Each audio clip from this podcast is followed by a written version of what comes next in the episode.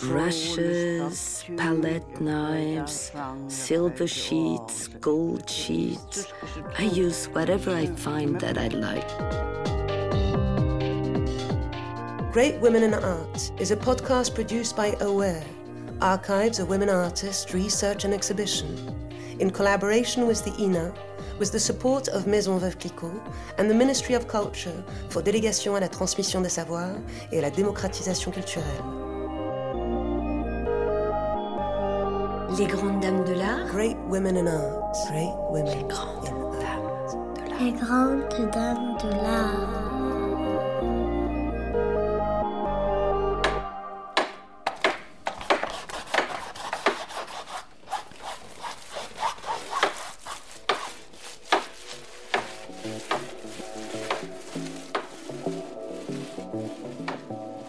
The podcast Les Grandes Dames de l'Art, Great Women of Art, gives a voice to the female artists of the 20th century. They talk about their work, their life, the world around them, and their achievements. Let us go in search of their presence, their secrets. Let us rediscover the hidden stories of women artists through their voices. Following the episode on Maria Elena Vieira da Silva, let's carry on discovering the history of female abstraction. Anna Eva Bergman was born in Norway in 1909 and died in 1987. She was remarkable in her strength and singularity. After practicing figurative painting, she moved on onto abstract painting, whilst refusing the expression abstract art. She called her work non figurative and talked about the art of abstracting. From 1920 to 1940, her painting was inhabited by quirky characters, but also darker ones when it came to criticizing the German army's occupation of Norway. She also painted urban landscapes. At the end of the 1940s, she shifted towards abstraction, still working from recognizable shapes and forms originating in nature or Scandinavian mythology. Listening to Anna Eva Bergman includes hearing a lot about her love story with the painter Hans Hartung, whose name has passed to posterity far more than his wife's. Hartung's work became important straight after the war. Anna Eva Bergman's work was there, next to his, shown and visible, but rarely admired. It's at least what the media, up until their deaths, led us to think. But let's not let history play tricks on us. Today we will rediscover Bergman's work and give it back its place next to Arting's. We will also rediscover, by listening to them, the mutual respect they had for each other and see how their love structured real equality in their work. Their story is similar to other famous couples Sonia and Robert Delaunay, Niki de Saint-Phalle and Jean Tinguely, Joan Mitchell and Jean Paul Riopelle.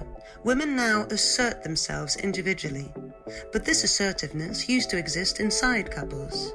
In December 1974, the TV program Des Formes et des Couleurs was, amongst others, dedicated to German painter Hans Hartung. This took place in his home and studio in Antibes.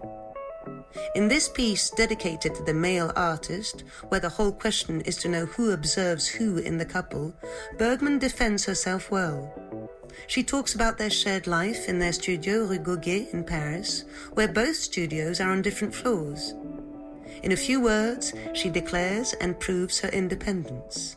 Let's listen to Anna Eva Bergman tell us about the incredible adventure that was her life, her work, and her painting. For years, every Sunday when there was no one home, I would go up to my husband's studio and he would come down to my studio, my place, with a drink. And together we would look at each other's paintings and we would tell each other frankly what we thought. If we liked it, if we didn't like it, all that. It was very inspiring. Is that the word, inspiring? For my husband, it was not a problem because he's a personality. But for me, in my youth, when we were still very young and just engaged, I tried to imitate him, but it didn't work out so well. So I realized that there was no point copying him because I was so bad at it. And later, slowly, I started discovering my own path. And my husband, being so chic, he doesn't want people to copy him. He hates it. He would have been a good teacher, by the way, but he didn't want. So I always did what I wanted, and he also respected very much what I did. A couple of years later, in 1978, the program Personnage de la Vie dedicated a 50 minute report to Hans Hartung. Anna Eva Bergman appears after 30 minutes, and the program only focuses on her for about five minutes.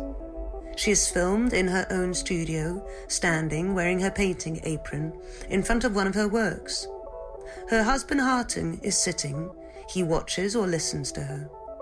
In the year of her exhibition in Paris, she is the painter in this image, but no questions are asked about her work. This is blatantly unfair, but Bergman doesn't lose her sense of humour. Let's listen to her talk about their divorce and their reunion. I felt terribly ill. I had surgery several times, and all of a sudden I broke down completely. I don't really want to go back to those days. I don't like it.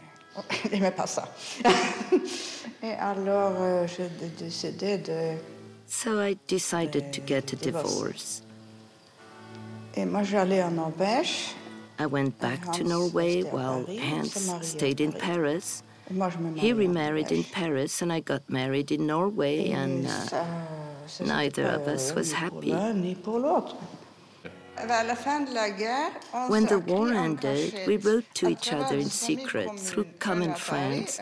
One lived in Paris and the other one in Oslo. Both knew Hans, of course. But you long to see each other again? Oh, yes, very much so. But since we were both married, it was terribly difficult to meet. So one day I decided to go to France First, I went to Germany to visit some non Nazi friends, and then I went to Paris. And there, now this is funny. For my first outing in Paris, I went to the Museum of Modern Art, and guess whom I came across? Hans. I think we both turned a bit pale. you see, it was not a rendezvous, just chance. And a few days later, it was like that. Love at first sight again, yes, and we got back together. Two years later, in August 1980, the TV program Zigzag, produced by Thierry Wesch Damisch, is once again dedicated to Hans Hartung. However, the report opens on the arrival by car to both their house. Both of them welcome us, and both their names appear on screen. We start by visiting Hartung's studio, but after eight minutes we enter into Bergman's. We catch her painting. She explains her gestures and the techniques she uses. We leave too soon to go back to Hartung's work that is still the central subject.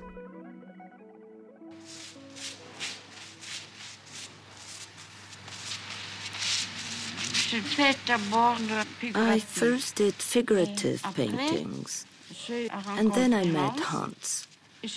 I didn't understand right away his way of making abstract art, but suddenly I understood abstraction.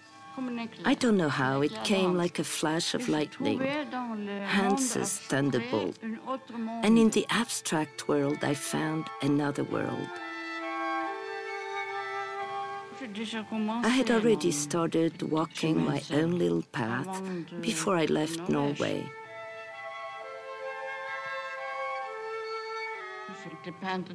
I've been a painter all my life. I was two years old when I started painting. I never played with dolls like other children. I used to paint, to draw, this sort of things. When I make a very small painting and I stand in front of it, I feel very tall. But when I make a very large painting, I feel very small. Another three years pass by, and in November 1983, on Côte d'Azur Radio, a program is at last given to both artists. Sadly, the journalist's first question doesn't help Bergman to feel at ease. Mrs. Bergman, he asks, is being the wife of a great painter upsetting for your own career? But she manages to stay optimistic and to divert the question from the interviewer's demeaning intention. She talks about her work, shows her aesthetic independence, insists on her Norwegian origins and the specificities of form that they have generated.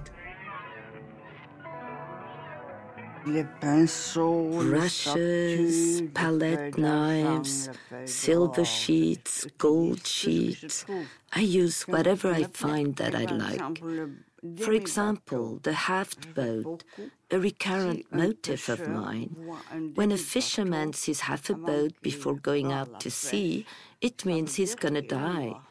It's not very cheerful, but it fascinated me, yes. So I did it anyway. I paint my boats, but I think I'd like to do something else now.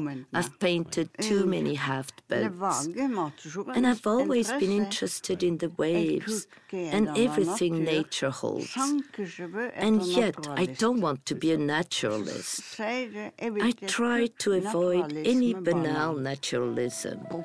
I turn things into something abstract.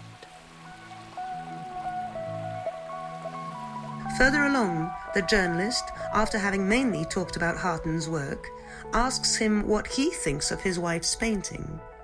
We understand by his flattering response that he regularly insisted that his wife was also given a voice in interviews. Over the years, as Hartung's work was recognized, the couple's financial situation improved. They could pay for someone else to do domestic work. This allowed Bergman to dedicate herself entirely to her work with patience and regularity until the end of her life. I think my wife's painting is absolutely the best in Scandinavia today. I don't know any other painter whose work is so much their own. It has something of her country about it, a mystical mentality, and it is so clear and sharp. It's not contaminated by all the neighbouring countries, by all the isms that exist. And she does it with complete clarity. It is a seamless evolution. Ah, I mean, there's no break in it. There is a smooth development.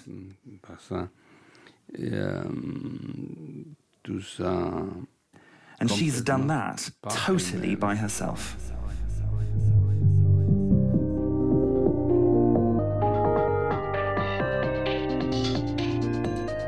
Coordinated by Mathilde Croix and the Aware team. Directed by Elodie Royer. Music by Julian Ogil. Credits Andrew Nelson. Sound editing Basile Bocquer. Scientific advisors Catherine Gonnard and Marjorie Micucci. Translation Beth Gordon. Translation of the artist's voice Eve Dare, French voice Camille Morineau. English voice Lou Doillon.